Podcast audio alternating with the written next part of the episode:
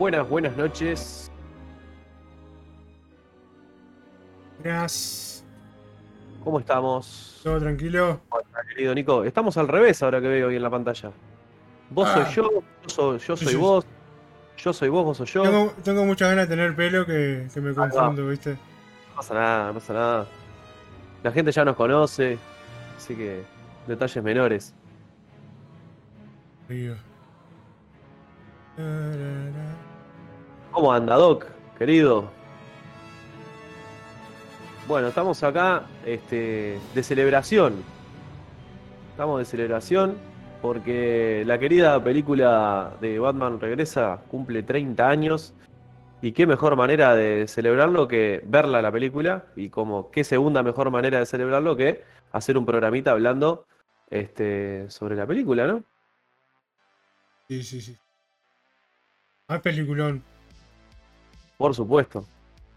Peliculón. Ya vamos a estar detallando cosas. Ahí estamos viendo el tráiler eh, original, el tráiler con el que se promocionó la película. Este, bueno, ahí el, el Doc lo habíamos invitado para, para poder participar hoy, que es otro, otro fan de la saga de, de Tim Burton. Pero bueno, por problemas de agendas no, no, no pudo estar, pero bueno, ya, ya lo vamos a tener en otro programa seguramente. Obvio.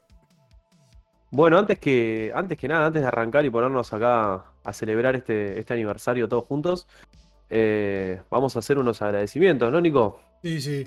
Muchísimas gracias a la gente que compartió blog, que lo estuvo mirando, este, que se movió bastante de la semana, se sigue Sí. moviendo, así que hay que agradecer a toda la gente que estuvo ahí bichando y apoyando el canal un ratito.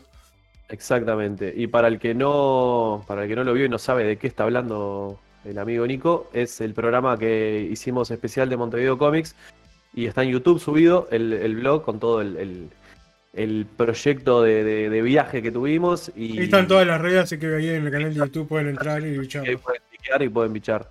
Este quedó un programita muy divertido, ahí con entrevistas a, a varias personas, así que los que lo quieran ver, que no lo han visto todavía, después se pasan por ahí. Bueno, le mandamos un abrazo a, al Rodri que, que está, está convaleciente, está, está faltando, le, pe- mínimo. le pegó el viejazo. Sí, anda medio engripado, así que por eso no está, no está hoy por acá. Pero ya lo vamos a tener este, nuevamente. Y lo otro que le queremos contar es que el miércoles tenemos otro programa especial eh, para la gente que le gusta el tema del retro, los videojuegos. Vamos a estar mostrando un poquito, un pedazo de colección este, espectacular que hicimos una entrevista ahí a, a uno, uno de los amigos de la casa también, a Arthur. Eh, así que el, el miércoles vamos a estar mostrando un poco lo que es la colección de, de videojuegos retro que tiene Arthur, que es una cosa de locos. Así que no se pueden perder ese programa tampoco. ¿eh? No, no, no. Además, yo Bueno. ese día justo me tuve que ir antes. Después me pasaron todo ese material y dije, qué boludo haberme ido. Te perdiste Ah. ahí. Esa, y, no está el pa- no el alguno- para tomarse el pelo, ¿no? Pero este, Algunos bolsillos llenos. Te lo perdiste para ir a escuchar a la Trotsky. Voy a trabajar, vos. Voy a. Hay que ir a trabajar. Bueno, vamos a ponernos en materia. Este 19 de, de junio de 1992 se estrena esta maravilla de película. eh, que acá en Uruguay no se estrena el 19 de julio. ¿Qué fecha se estrena, El Nico? viernes 3 de julio de 1992. Espectacular. Así que un- unos 15 días después se estrenó la película en Uruguay. Eh, no era como ahora que hay estrenos mundiales y esas cosas. En esa época tenía que viajar la cinta y. y- Hemos llegado a- acá en Uruguay y hemos tenido la suerte de que se estrenara. Quizás que era un día antes o dos días antes que el estreno, eh, por lo menos en Estados Unidos. Nos ha pasado con algunas películas, sí. Por lo menos las con la de Marvel, las últimas dos, la de Spider-Man y la de. Una o dos días antes, incluso que en Estados Unidos la hemos visto. A mí, por lo menos, la de Spider-Man, la de, la de Doctor Strange, me pasó eso. La vi dos días antes del estreno mundial. Exactamente. Pero bueno, esa, eso, eso en esa época no pasaba. No, no. Este, bueno, vamos a ponernos un poquito en materia. En 1989 tuvimos la primera película de, de Tim Burton, titulada Batman, protagonizada por Michael Keaton y Jack Nicholson, con este, Kim Basinger como la chica en apuros. Eh, lo que pasó con esa película fue que fue un mega éxito. La batimanía se volvió a despertar después de, de- de 20 años. Este, y, y bueno, y, y Warner enseguida quiso hacer una, una continuación. Fue un bombazo en O taquilla. sea, la última, la última época de Batman como, como cosa del momento fue que en la época de los 60 con el Batman. Exactamente, sí, el televisión. 60, eh, hasta el 70. Hasta, Los 70, después hasta- hasta- sí, hasta ahí. Después empezó una época en la que fue perdiendo popularidad el personaje, pero lo que se llama la Batimanía se, se- se desencadenó en el 89 con, con el estreno de Batman. Y bueno, fue la película que, que- rompió todos los récords de taquilla, ganó este, ganadora de, de Oscar, eh, eh, etcétera, etcétera. Y Warner enseguida dijo, queremos una secuela, a lo que Tim Burton dijo que no. Eh, es algo que me enteré hace poco, Tim Burton no quedó muy conforme con, con la película de Batman, no le gustó cómo quedó armada la película y no quería saber nada de hacer una continuación. Eh, entonces pasaron un par de años hasta que se logró, obviamente, llegar al interés del, director por la película. Y eh, se dio un primer guion, el cual se descartó. Tim Burton dijo, sí, acepto hacer la película, pero con ese guion no. Eh, bueno, ahí el Doc va a tirar una anécdota, así que cuando la tire la, la vamos leyendo. Y bueno, se empezó a desarrollar la película. eh, que fue la que, la que vimos, de Batman Returns, volviendo a protagonizarla Michael Keaton. Y es una película que la consigna que pone Tim Burton para hacer la película es que dijo, hago la película, pero no va a ser una continuación de la primera. ¿Qué quiere decir eso? Que es otra historia. O sea, Historia. Está obviamente dentro del mismo universo, pero él lo que quiso hacer es que no sea algo conectado de porque pasó esto, esto y esto en la primera, ahora Es que no la se segunda". habla ni, ni- ni del guasón ni de nada. Nada, apenas hay dos menciones a Vicky Bale, o sea, a la, a la novia de, de- de Batman en la primera película, y no hay continuación eh, de, de nada, de hechos, personajes desaparecen, es más, solamente tres personajes comparten película, que son obviamente Batman, Alfred y el comisionado Gordon. Después no hay ningún otro personaje que comparta este, la película, o sea que es como todo un cast nuevo. Y bueno, de la misma manera que la primera película, el gran protagonista fue Jack Nicholson, o sea, que es lo que siempre pasa con las películas de Tim Burton, los protagonistas son los monstruos en las películas de Burton, en esta película no iba a ser la excepción, y Batman acompaña a la película, pero los grandes protagonistas son tres. Tenemos a Danny DeVito haciendo el pingüino, a Michelle Pfeiffer haciendo de Catwoman y a Christopher Walken haciendo de Max Shrek que es un villanazo.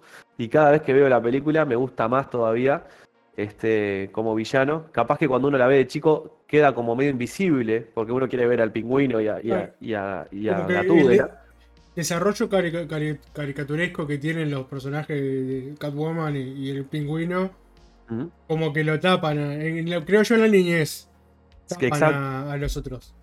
Sí, pero Al uno no cuando, es- la, este, cuando la ve más de, de grande eh, es un personaje espectacular y es un detalle interesante porque la jefa de casting, eh, cuando se, se leyó el guion y el personaje de Max Shrek, enseguida pensó en Christopher Walken y Tim Burton se negó porque Burton decía que Christopher Walken le daba miedo.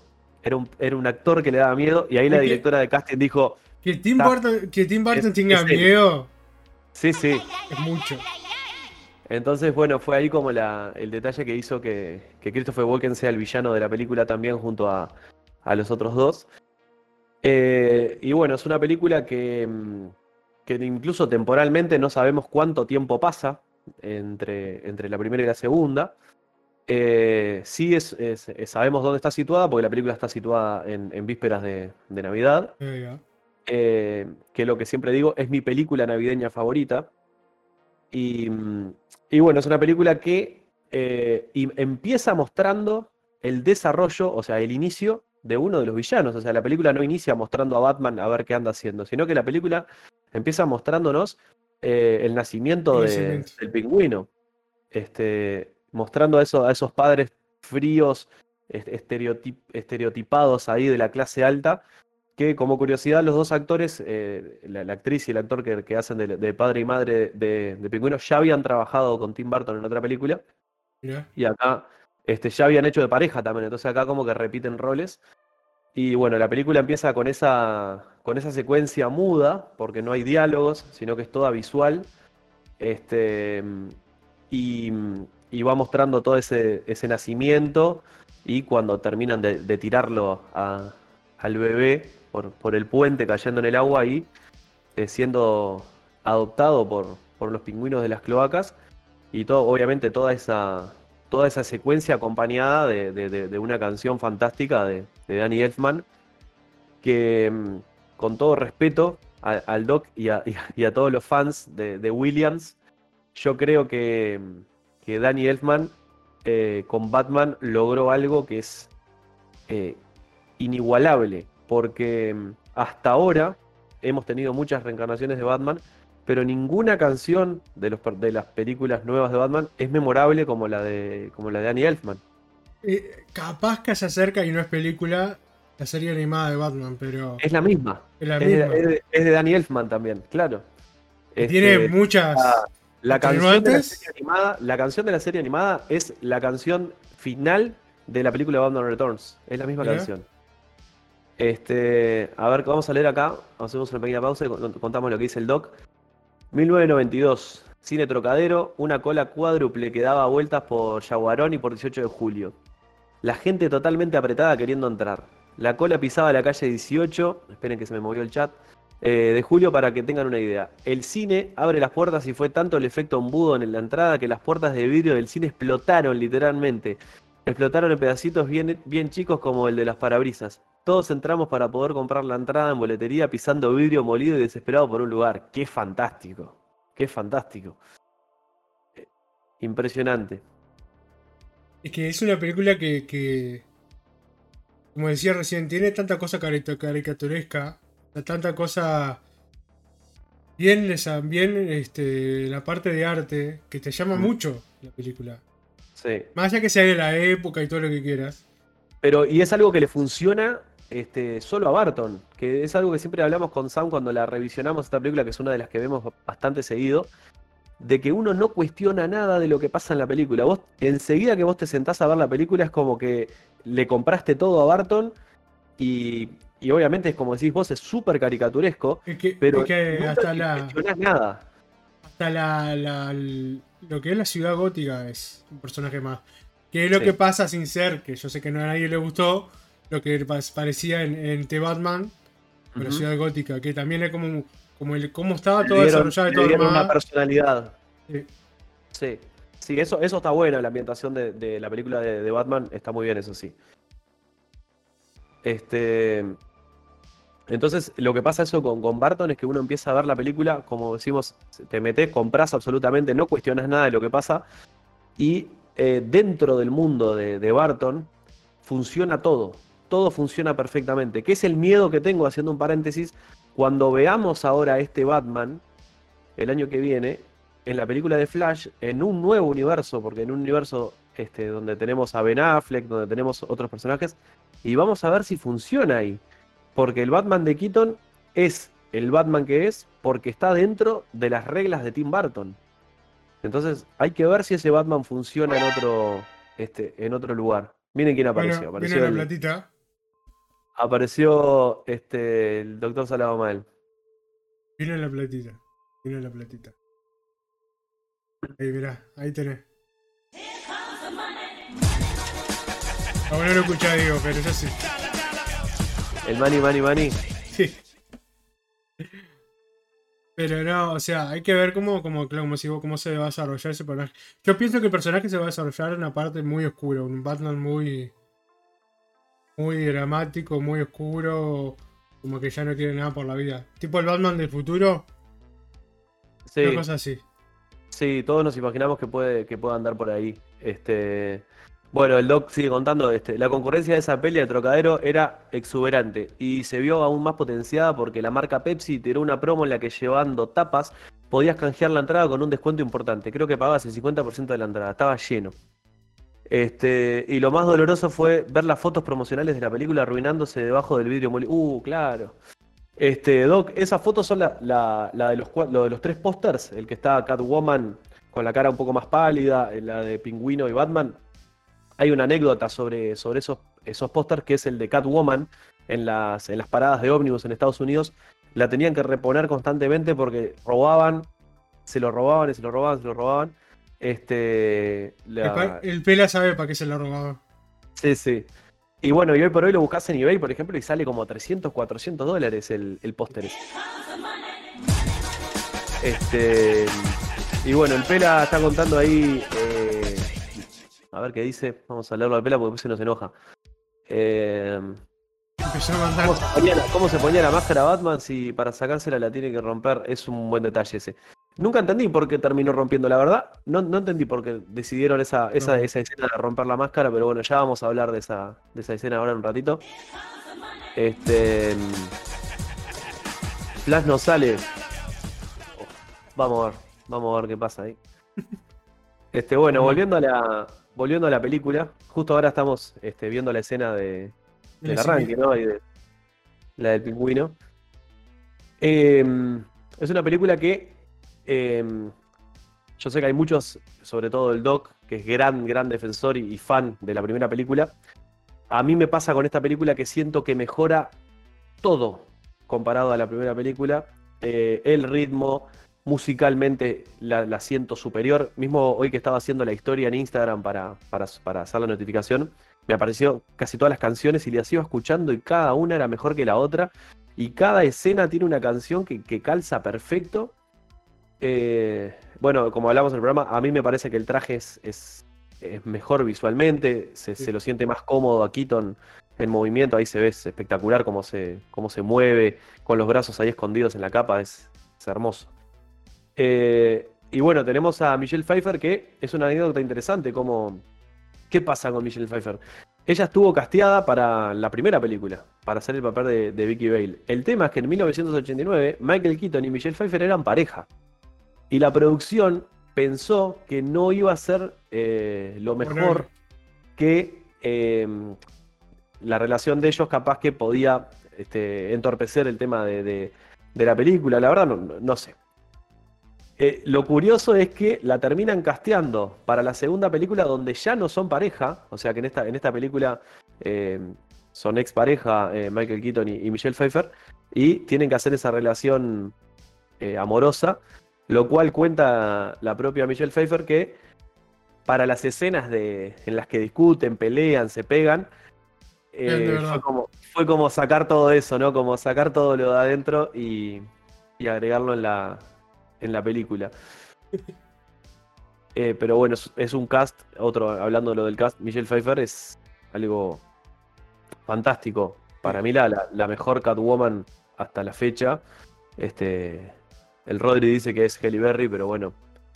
eh, todo visualmente, eh, la dualidad de los personajes de Selina Kyle y, y- y Catwoman, el traje, es, es espectacular. No, no, como hablamos recién, el, arte que maneja, la elección de arte que maneja Tim Burton en todas las películas, muy bueno. Y en Batman fue, como digo, acorde a todo. Es como, te digo, es como estar viendo un cómic, estar viendo una serie y tiene todo. No hay forma que no te entre y no, no, no te guste. Y más para la época. Sí, Y es una película que, como decís vos, para la época está espectacular y envejeció perfecta, porque vos la ves hasta ahora y no te canta nada, el CGI este, sigue, sigue funcionando, que es poco, ¿no? En Es muy época se usaba poco y casi todo lo que hay es práctico. Claro, tenés sí. CGI en algunos pingüinos, en algunas explosiones, en alguna cosa, pero era casi todo este, práctico. Eh, ahí tenemos un, un, un rebobidato del Doc. Este, el traje de Keaton fue mejorado en todos los aspectos para que Keaton tuviera mayor comodidad y desempeño actoral. La capucha mucho más fina, el traje eh, mucho más delgado y además estilizado y limpio, la capa más liviana. Se lo nota, se lo nota mucho más libre. De igual manera, este, Keaton cuenta que no escuchaba nada con ese traje. Entonces eh, decía que la, parte más difícil de hacer eran las escenas de, de Batman y Catwoman con los trajes, porque mm, no se escuchaban los diálogos entre ellos, y que Keaton decía que había escenas que estaban medio lejos y tenía que mirarle con la atención la boca para, este, para ver si dejó de hablar y ahí empezar a hablar para no cortarle la escena a Michelle Pfeiffer y tener que volver a grabar de nuevo. El doctor Salado Mal pregunta si tiene bragueta. Sí, efectivamente, este traje tiene bragueta a diferencia del, del primer traje. Eh, que creo que fue uno de los pedidos de Michael Keaton para, para la modificación de este traje que le pusieran, no sé si bragueta o un sistema para que pueda ir al baño sin tener que sacarse todo el traje como le pasaba en la primera. Ya, este, buena respuesta ahí. Eh, Ahí cuenta, bueno, el Pela dice, nunca me voy a sacar la, de la cabeza la impresión de que me causó la escena del pingüino comiendo pescado crudo cuando era niño. Y lo come de verdad en esa escena, es verdad que está comiendo pescado crudo. En las primeras tomas lo que hicieron fue ponerle sushi adentro, para, pero después, por un tema de practicidad, siguió comiendo así y Danny DeVito se acostumbró al, al, sabor y, era posta lo que estaba haciendo en la película. Mira cómo se estaba era todo ese líquido, viste, la sangre esa que tenía siempre en la boca. La saliva era, era este, enjuague bucal con pintura eh, azul y verde, creo, o algo así, era como una mezcla de cosas que le daba esa, esa cosa peculiar. Y un detalle de Danny DeVito hablando de eso, que también lo cuenta Michelle Pfeiffer en una entrevista, dice que Danny DeVito en los cortes de, de escenas te mantenía en el personaje y seguía haciendo las mismas caras y refunfuñaba, etc. Y que Michelle Pfeiffer dice que nunca llegó a conocer ni a hablar con Danny DeVito porque la gente se le alejaba en los cortes porque era desagradable. Este, un poco lo que pasó con Heath Ledger también cuando se hablaba en, The Dark Knight, que decía que en los cortes él seguía moviendo la cara como Joker y, hablaba igual. Este, un poco la pedorrada que intentó forzar Jared Leto este, con el Joker que, hacía regalos y esas boludeces, este, mucho más farandulero, que no le salió, ¿no? Em, bueno, después tenemos el tema de, Ciudad Gótica que hablabas vos, de esa identidad. No es la misma Ciudad Gótica que, en la 1, porque para esta película se hizo toda armada, era una ciudad gótica móvil, que es una de las cosas que tal vez se le critica a la película, que es la repetición de escenarios. Es como que la película, si prestás atención, sentís como que transcurre en dos cuadras la película, porque son los mismos escenarios que se repiten una y otra vez. Ah, pero para mí, igual, más allá que se repite, yo no sé, yo prefiero la ciudad gótica de la 2 que la sí, a mí, a mí también me gusta más. Eh, y, Michelle Pfeiffer en la entrevista cuenta que se perdía, porque con eso de que el escenario, las escenografías eran móviles, cada vez que salía de, alguna escena o algo y tenía ah. que ir, se perdía totalmente este, con esos cambios, era medio laberintesco. Eh, bueno, vamos a hacer un así como muy rapidito el tema de la trama de la película. Como hablamos, arranca con, presentando a ese, a ese primer personaje que es eh, el pingüino. Y después tenemos la presentación de Selina Kyle, que es un personaje eh, que está en un trabajo ahí con Max Shrek. Y es ese típico personaje explotado eh, que no se le valora realmente las cualidades que tiene este, Nico fue a aprender la. Fue a aprender la batiseñal. Nico ya. Ahí está. Bueno, les estaba contando a Nico que eh, Selina Kyle, el personaje de Michelle Pfeiffer, es un personaje que se lo muestra como súper calificada, con ganas de, crecer, pero ninguneada totalmente, este, opacada por, por Mashrek.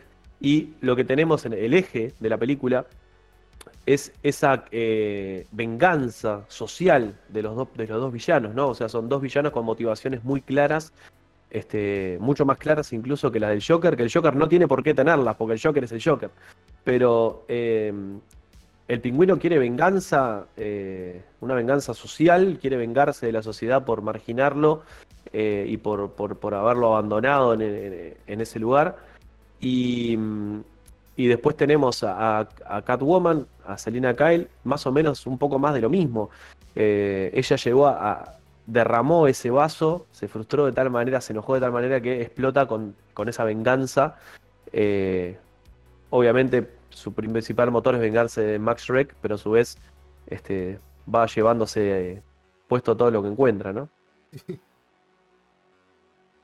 a ver qué, andan diciendo ahí, se, están, saludando un poco los rewinders. Eh, entonces, bueno, Batman medio que está en el medio de todo eso. Eh, igual que en la primera película, o sea, el eje fue el desarrollo del Joker y, Batman intentar detenerlo, y acá lo mismo, se desarrollan los villanos y la misión de Batman es tratar de detenerlos. lo interesante es eh, esa dualidad y esa relación que tiene con contradictoria, ¿no? Con, con Catwoman y también con Danny DeVito, que incluso hay un paralelismo, hay dos paralelismos que se hacen. Uno es, eh, lo hace Alfred, preguntándole si la relación de, Batman con los dos personajes, este, tenemos esa relación con, el pingüino, que son dos personajes más o menos eh, en estructuras similares, ¿no? Los dos nacidos en cuna de oro, eh, y que distintas, por distintas realidades, obviamente toman caminos opuestos.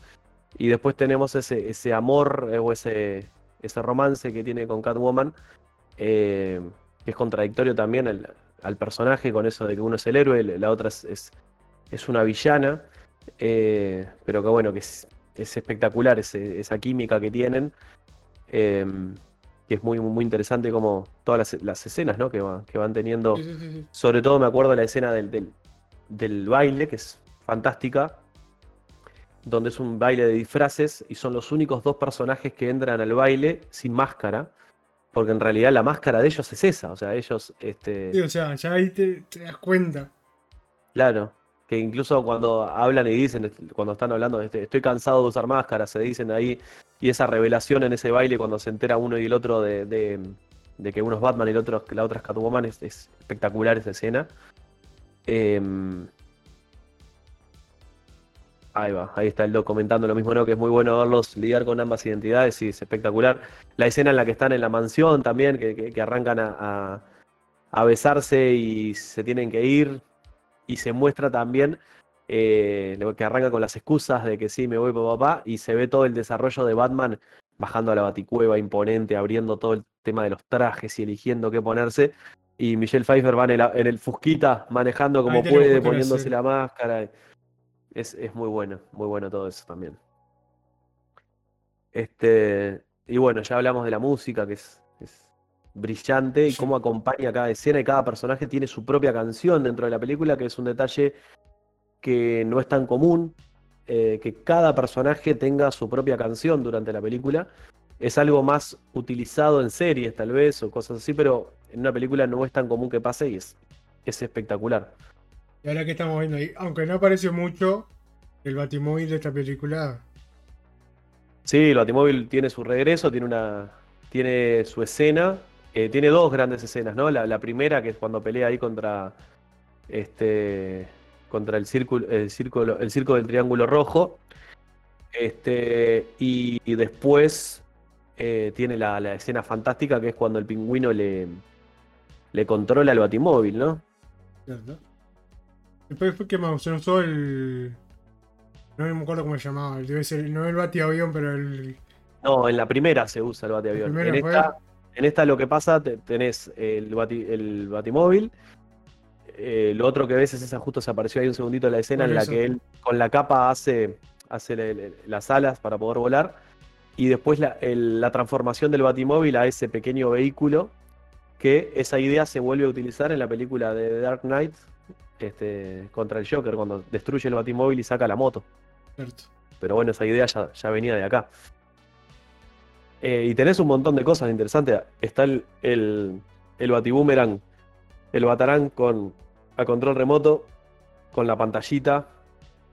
De chico me encantaba ver esa escena con el, con el Batarang ahí controlándolo y cuando lo tiras es hermosa esa escena. Que volvemos a lo mismo, ¿no? Súper caricaturesco. Que después se utilizó en, en la serie Arkham. Sí, claro, sí, es verdad, es cierto. Este. Hay muy bueno, o sea, más allá del cast principal hay un cast muy bueno. Sí, el único actor que es espantoso, espantoso, espantoso es el, hijo de Max Shrek. Este, Justo este que parece. es el peor actor del mundo. O sea, hace fuerza para ser mal actor. Eh, bueno, lo que cuenta el Doc ahí, algo importante, este Batman mata, sí, sí, y, nadie le, a nadie le molesta, ¿no? Eh, o sea, volvemos a lo mismo. Dentro de las reglas que pone Barton, eh, está clarísimo que, Batman mata y, está todo bien. Eh, tenemos la escena de cuando le pone la bomba al, gordo también, que es, buenísima. Em, Y bueno, hace gala de muchas cosas. La parte, la, la del hackeo, la escena del hackeo buenísima también, con, con Alfred cuando le hackean la, la, conferencia al pingüino. Eh, y, bueno, eso es, genial también, esa derrota que tiene el pingüino, porque es una derrota estratégica, ¿no? O sea, no es una derrota física que tiene. Después van a tener la pelea, pero él en realidad al principio, logra derrotar al pingüino eh, estratégicamente. Que es algo, es algo muy interesante también de ver es- esos otros dotes de, de Batman, ¿no? De, de- que no es solamente un peleador. Sí, Y- claro, como dice el Doc, y prende fuego al, este, con el escupe fuego a uno ahí, del circo. Sí. Justo estábamos viendo la escena. Lo que, lo que nunca entendí, que va a ser una pregunta que no, o sea, no tiene nada que ver con este Batman, pero tiene el tema del Alfred que siempre aparece el mismo el mismo actor pero con diferentes Batman. ¿qué? Nunca entendí si que- es como que sigue toda la historia o es eh, los, hay, dos, hay dos actores que son los mismos en las cuatro películas, que son eh, Alfred y el comisionado Gordon.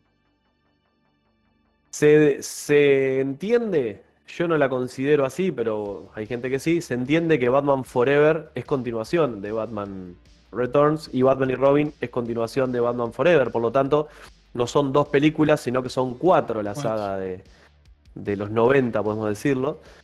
Eh, pero bueno, hay incoherencias de guion o cosas así que, que- que no sostienen eh, no sostienen esa continuidad, pero eh, Warner la vendió como tal, como que, como que Val Kilmer sea- en realidad es Michael Keaton.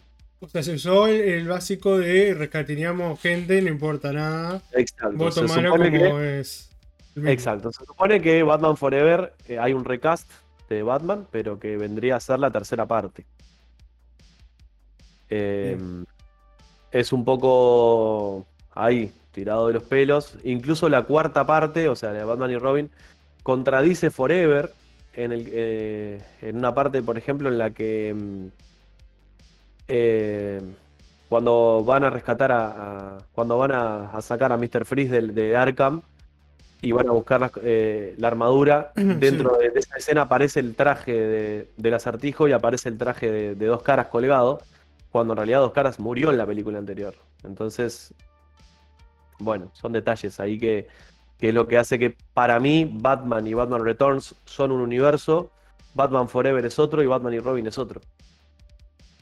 Pero cada cual tiene libertad de, de, de- ver cómo quiere la, la saga, ¿no? Un detalle interesante de la película cuando al final, casi al final, mira, justo estamos ahora llegando a la, escena final de la película. Eh, cuando eh, la pelea final contra Max Schreck, que Catwoman lo electrocuta y no se sabe si ella también murió. Esa escena estaba en el guion original que descartó eh, Tim Burton porque el personaje de Max Schreck en realidad no iba a ser Max Schreck, sino que iba a ser Harvey Dent. El mismo Harvey Dent que aparece en la primera película. Entonces se supone que en esa escena no moría Harvey Dent, sino que quedaba desfigurado, ya dejando todas la- la- la- las cosas preparadas para una tercera película donde iba a ser dos caras. Eh, claro, el Pela lo, describe perfectamente. O sea, eh, los universos se dividen en Batman con pezones y Batman sin pezones. Eh, el Doc también afirma lo mismo, que Batman y Batman Returns van totalmente separadas de Forever y Batman y Robin. Y bueno, la escena final de la película, que es cuando Batman y Alfred van en el, en el, en el auto, encuentran el gato de Catwoman. Y mm, la, la- la- la cámara sube, sube, sube hasta que se prende la batiseñal y se ve de espaldas a, a Catwoman. Esa escena se grabó ya después de haber terminado el rodaje Mm. porque eh, quedaba demasiado, demasiado dudoso si sobrevivía o no sobrevivía Catwoman, entonces quisieron asegurarse que el público se queda, saliera tranquilo del cine de que Catwoman había sobrevivido para tenerla para una tercera película, que obviamente eso no pasó, pero era la idea. Y esa escena, lo curioso es que no es Michelle Pfeiffer, eh, se grabó dos veces, se grabó una vez usando un, animatrónico, o sea, un, un, un torso y una cabeza animatrónica para esa escena, y después la simplificaron obviamente usando a una, a una doble y listo. Eh, que es una escena muy linda, ¿no? Y es muy similar también a la de la primera película que pasa la misma escena, solo que en vez de que esté Catwoman está Batman viendo la señal. Eh, Sí, ahí el Doc defendiendo el, el, Panther Suite, el traje de la tercera de la tercera película. Que a mí también, a mí también me gusta mucho ese traje. Em, bueno. En, cuanto a recaudación, ¿cómo estuvo? Buenísima pregunta. La película eh, costó 80 millones de presupuesto eh, y recaudó 266 eh, millones de dólares. O sea, fue para la época espectacular, un, éxito. No fue tan exitosa como la primera. Y esto es otro dato que no mucha gente sabe. Batman Forever, la película de Val Kilmer, fue un bombazo. Esa sí fue un éxito. Fue la película más taquillera de Batman de, de los 90. Que lo, que pasó acá con esta película fueron dos cosas. Una es un poco lo que decís vos, el tema de lo. Tim Burton tomó, tomó más libertades en hacer esta película y la hizo más caricaturesca, como decís. Y eso en parte no gustó a, mucho público. Y otra cosa era el tema de eh, que era demasiado oscura. Eh, la escena del pingüino. Eh, bueno, era. Ya, en sí la película tiene como un tinte de. Que como que el director de fotografía buscaba algo puro, o sea, algo sin mucha luz, sin, siempre en la oscuridad, por así decirlo. Sí, entonces, bueno, eso no invitaba a llevar a los niños al cine tampoco.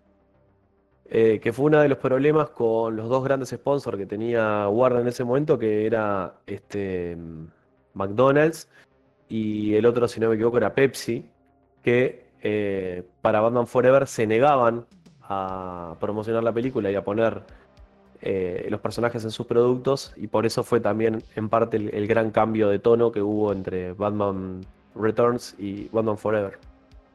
Quiero mostrarle acá un detallecito que tengo. tanto la primera película como la, como la segunda y las posteriores películas también lo tuvieron. Se hicieron cómics eh, que eran adaptaciones de la, de la película. Este, por ejemplo, es el cómic de de la primera película. Y eh, esto es una, una, interpretación que tengo con, los cómics. Acá está el, de la segunda, el de Batman Returns. Y acá está el de Batman Forever, por ejemplo. Lo interesante de estos cómics es que eh, contaban toda la historia de la película. Acá está toda la parte de, de bueno, cuando nace eh, el pingüino, bueno, todo, todo igual. Pero lo interesante es que se iban modificando algunos detalles de guion, hay algunas diferencias que, están muy buenas. Estoy buscando alguna escena, bueno, miren acá, esta toma es espectacular de, de Selina y de, y de Batman. El dibujo es fantástico. Eh, entonces es un cómic que es en, esencia es el 90% de la misma historia, pero se toma algunas libertades en algunos detalles, en algunos guiones, en algunos, este, en algunos diálogos entre los personajes que hace variar un poco la historia y, es muy interesante. A ver qué quiero mostrar. Acá, esta Catwoman acá es espectacular también. Ahí se ve. Eh, no hay alguna otra toma que esté buena. Así que bueno, es otra curiosidad porque la película obviamente tuvo sus adaptaciones tanto en cómic, videojuegos, salió un juego para Super Nintendo de Batman Returns que también le di una paliza Era un juegazo. Eh, y no me quiero olvidar de otro gran detalle que, trajo la película, que fue, estaba buscando acá otra escena. Ah, bueno, la muerte, la muerte del pingüino acá en el cómic es diferente. Em, recomendado, si lo pueden leer, eh, se los recomiendo. Eh, tenemos otra gran, gran, gran, gran cosa que deriva de esta película, que es la serie animada de Batman.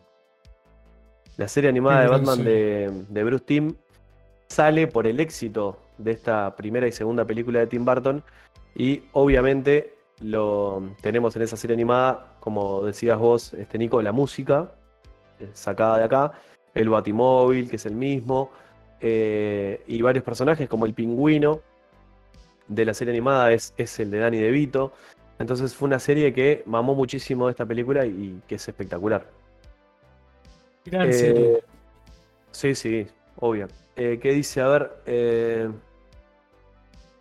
bueno, eh, hasta ahora no hubo una gota mejor, dice el Pela. El Doc dice: Un gran aplauso para Michelle Pfeiffer manejando el látigo a la perfección. Sí, totalmente. Es, es ella la que usa el látigo. Y hay una escena post. No, hay una escena, no, hay una extra de escena. En la parte cuando están eh, en, en un. En un shopping, creo que fue. Sí, Que muestra eh, fuera de escena la mina tipo dándole a los. sí a los esa escena graba en una sola toma. La hace de primera. Hace de una. Eh, el entrenador que, que entrenó a Michelle Pfeiffer para eso es el mismo entrenador de, de Harrison Ford para, para Indiana Indiana Jones. Eh, y quedó asombradísimo con el talento de Michelle Pfeiffer con el látigo. Y sí, es una escena espectacular. Eh, ¿Qué dice el Pela? Em, si tuvieran que castear una Catwoman que esté a la altura de esta hoy en día, ¿a quién castearían? Ah, Mm. eh, a mí me gusta mucho para Catwoman, no me sale el nombre, la actriz de, de Deadpool. Eh, Eh, ¿Cómo se llama esta mina? busco para La brasilera. brasilera. Es brasilera. ¿En serio? Morena Macarín. espera. Es brasilera, es brasilera. Morena Macarín, está bien. Es brasilera. Bueno, para mí, esta Morena Macarín, este, si no la tienen, googleenla, es la actriz que estuvo en Deadpool, este, Sí, del amor de. Deadpool. estuvo en Gotham, hacía de la, de la doctora Meridian. Mm. De Meridian, no, de la doctora. eh, ah, se me fue el nombre. No, era eh, no me acuerdo el nombre. El amor, el amor de, de Gordon. de Gordon. Eh, Eh, Yo para no mí, sé si dará, pero para mí Charlize Theron. el tema es que sí. El Primero tema que, que capaz que es muy alta o no, está, está veterana también ahora. Y yo eh, qué sé, puede, y la mina tienen casi la misma edad. Vamos arriba, capaz. Un poco menos, un año, 5 a 6 años menos, capaz que tendrá entre una y otra, pero. Eh, Este, sí, no sé, sí, puede ser. El tema que ahí sí, sí, mantenemos más o menos un perfil igual a Michelle Pfeiffer.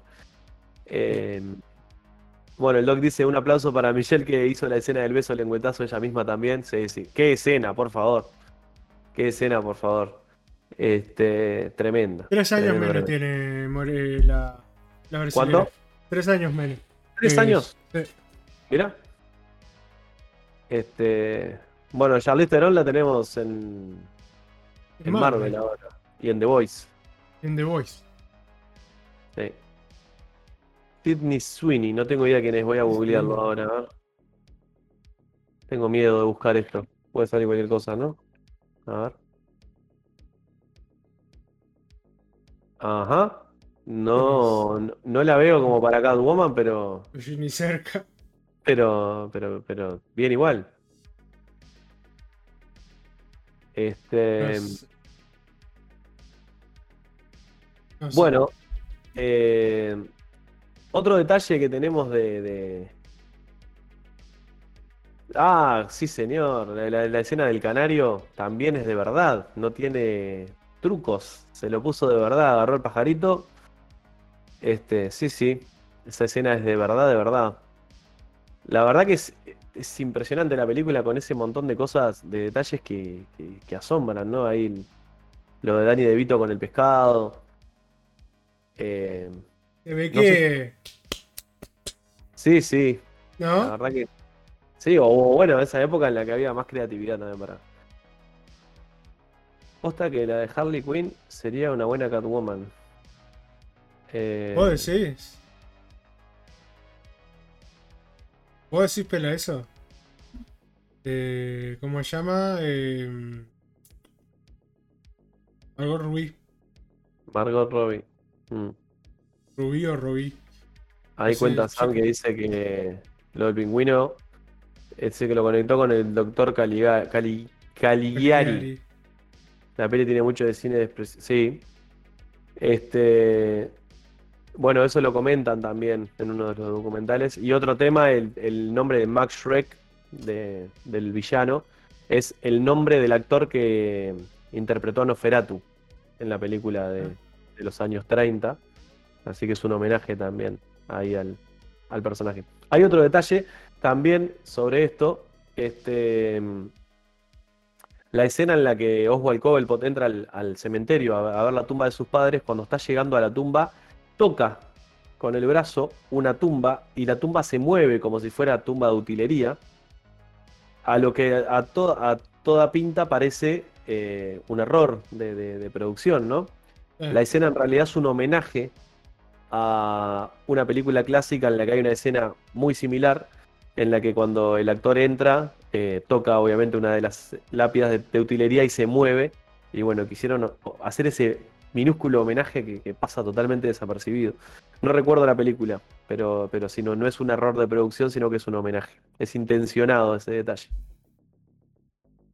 Eh, no sé si nos está pasando algunos detalles este, también de la peli. Estoy pensando en alguna otra cosa eh, destacable. A mí lo, bueno, si, si tendría que plantear un debe con esta película, eh, o con la saga de, de- de- de Tim Burton en sí, es la relación de Batman con Gordon, que es prácticamente, Nula. era- es casi- prácticamente nulo. No en casi todas. Este, Hasta bueno, sí, en la- hasta, hasta, Batman- hasta el Batman de, de Nolan. Bale y no, no hay un trato Exacto. a la par. Exacto. Eh, lo de los pingüinos, bueno, había pingüinos de todo. Tenías pingüinos entrenados, tenías pingüinos eh, animatrónicos, habían pingüinos de CGI y habían enanos también. Por ejemplo, cuando muere el pingüino y, y- y los cuatro pingüinos, eh, ¿cómo se llaman los pingüinos gigantes? Pingüinos... Gigantes. Tiene uno- Bueno, no me sale. Monarca, no. eh, Bueno, los pingüinos grandotes, esos, los cuatro pingüinos que, o cuatro o seis pingüinos que van llevando a- al cuerpo de, de pingüino muerto son enanos con traje. Emperadores, algo así, sí. Eh, así que bueno, hay un montón de detalles para ver y, y rever en esa película. Emperador. Eh, Pingüino emperador. Emperador, perfecto. Eh, Yo la, la vi hace poquito, la voy a tener que volver a ver de nuevo. Yo Es una- ahora, ahora me está dando ganas de verla. Este sí. fin de semana me pasé viendo muchas películas viejas. También miré, no nada que ver, pero Star Wars. la parte 5 y 6. Y ya creo que cuando termine la parte 7, me voy a meter con esto. Es verdad, Doc, me estaba olvidando. Bien. Antel, Este, arreglate, por favor. no, es, no es uno de nuestros sponsors, Antel, entonces nos hace estas cosas. Bueno, eh, comentando lo que decía el Doc, que nos hablamos, eh, que Nico comentó lo de la batinave que estuvo en la primera película. Me estaba olvidando por completo que en esta película tenemos este, ese vehículo anfibio que usa la, como dice ahí el Doc, que es como una mezcla de entre batimóvil y, y- y batilancha, que, que es, es muy interesante también. Nunca, nunca se termina de ver del todo el, el diseño, porque a lo que está en el agua y eso no, no se termina de ver Y no hay ningún concepto, un concepto de hecho Sí, armado. sí, sí. Sí, sí. Este. Bueno, lo que dice ahí el Pela, ¿no? Este, Burton está despegado, te puede gustar o no, pero el loco tiene un estilo único y cuenta las historias muy bien. Sí. Yo, por lo general, no miro películas de Tim Burton. Es un, es un director que a mí no, no me termina de gustar mucho, pero soy muy fan de determinadas películas de él, como El joven mano de tijera, este, Beetlejuice. Son películas que me encantan y las puedo ver mil veces. Y obviamente las dos películas de, de Batman. Sí, se había cortado, Doc, pero ya estamos, ya estamos acá de vuelta. Eh, bueno, vamos, vamos redondeando igual, porque ya, ya contamos, me imagino que los que están viendo ya la vieron. Si alguien que, que vio todo esto no vio la película, por favor, O sea, mire no- o sea, pero igual que nada, si no la viste, no existía. O sea, No, no. de que 92 dijimos que salió, vamos. En, la- Sí, en sí, el, en el canal, en el 10, en el 7, en una noche. La tenía, la tenía grabada de VHS de la tele, o sea, la había grabado en algún canal y era la que miraba y remiraba y remiraba y remiraba mil veces, que lo tenía con las propagandas. Este, y, y ese VHS lo, lo, lo prendí fuego de tanto verlo. Em, nada, peliculón. Para mí, la mejor película de Batman hasta ahora. Yo creo que estoy eh, contigo en este. Sí. Eh, y eh, en el rebominómetro le pongo 5. Un 5 Sí. también. Esto estoy copiando, pero le pongo lo mismo. Ahí, este. Si, no- si no la viste, no existiriste. bueno, eh, Doc, sí, habíamos comentado eso de la modificación ahí. Eh, mirá, ahí apareció Ceci. Un abrazo, Ceci, un abrazo. Ceci, este, gran amiga y fan de Batman acérrima. Este, también se suma a que es la, la mejor película de Batman. Eh, el Pela me pone, te estás olvidando de, De Batman. de, de Batman, claro, sí. El amigo Robert Pattinson. Lo que le mandamos un beso, que seguro nos está mirando Robert Pattinson. eh, que tiene el, el galardón de ser mejor Batman que George Clooney. Eh, y hasta ahí llegó. Y hasta Ah. ahí llegó. hasta ahí y, llegó. y- le está peleando el Batman que vimos en, en Montevideo Comic la semana pasada. Andan ahí, ahí. Están andan ahí. ahí, ahí con- en sí. cuanto a nivel de actuación, están ahí según el Pela. Sí. Bueno, así que para los fans de, de- de Tim Burton, no de Tim Burton no porque no lo vamos a ver, pero para los fans de Keaton y de este Batman, esperemos volver a verlo porque justo hace un ratito también se volvió, eh, medio que es una casi confirmación, que se viene película de Nightwing, donde también va a estar Batman de Michael Keaton, así que vamos a tener la película de Batgirl con Batman de Michael Keaton, no sabemos si vamos a tener la película de Flash, no sabemos si esa película va a salir porque Ezra Miller sigue haciendo cagadas. Pero, a Pero- ver, ¿de, la película queda algo? ¿O solamente estrenarse? No, está toda, claro. Falta estrenarla. Lo que estaban hablando era eso, que lo que se ver, está confirmado- claro, confirmado HBO Max y ya está. Ezra La pérdida Miller va a estar. Ezra Miller está fuera, la pérdida ya está hecha.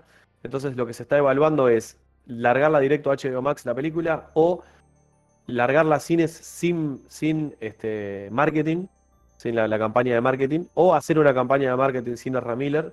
Ahí lo que tenés que hacer es agarrarlo a a Ben Affleck, darle un beso en cada cachete, a Michael Keaton lo mismo, y decirle, gente, háganse cargo de esto y, salgan a Ah. promocionar esta película.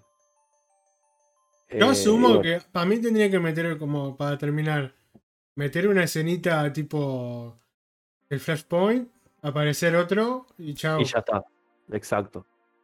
Y listo. Seguí la saga, pero. Sí, obviamente. Vamos a ver. A El, el tiempo, el tiempo lo dirá.